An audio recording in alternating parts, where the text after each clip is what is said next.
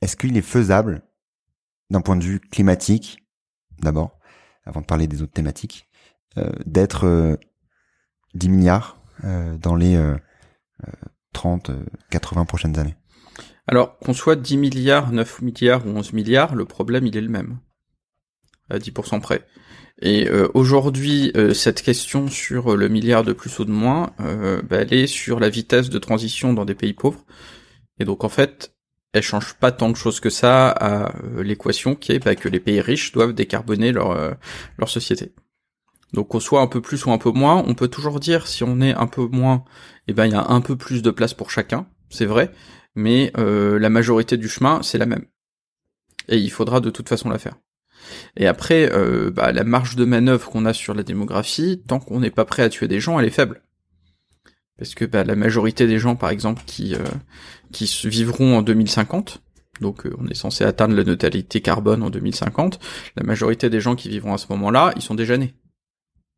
et les autres, bah, à moins qu'on veuille vraiment interdire d'avoir des naissances, en fait, la plupart des autres, ils sont déjà en partie euh, existant dans euh, les euh, tendances de fécondité. Donc, et même si on réduit fortement la natalité, alors j'avais fait un calcul, qu'est-ce qui se passe si on met en place l'enfant unique en France dès demain? Eh bien en fait, il faut attendre 2100 pour diviser la population par deux. C'est juste très lent par rapport euh, à l'échelle climatique et ça a extrêmement peu d'effet euh, sur la trajectoire des émissions parce qu'en fait, bah, en 2100, euh, on est déjà censé avoir à peu près tout fait si on veut décarboner notre notre économie. Donc, je pense que c'est illusoire. Il y a il y a une question qui est qui est vraie à très long terme, c'est bah, dans quel monde on veut vivre. Mais c'est une question assez théorique aujourd'hui, on est dans un monde, encore une fois, où l'impact écologique entre euh, euh, ben, une personne et une autre, elle peut être euh, mille fois, un million, voire un milliard de fois plus importante. Et donc, penser que le l'Indien d'Amazonie, il prend une part du gâteau et qu'il l'enlève aux autres, c'est pas le cas. C'est, enfin, c'est c'est le cas epsilon. Donc euh, la, grande question, elle est plutôt bah, comment, qu'est-ce qu'on fait aujourd'hui, comment est-ce qu'on partage, euh, et on a des questions plus théoriques à très long terme qui, honnêtement, euh, voilà, ça reste théorique.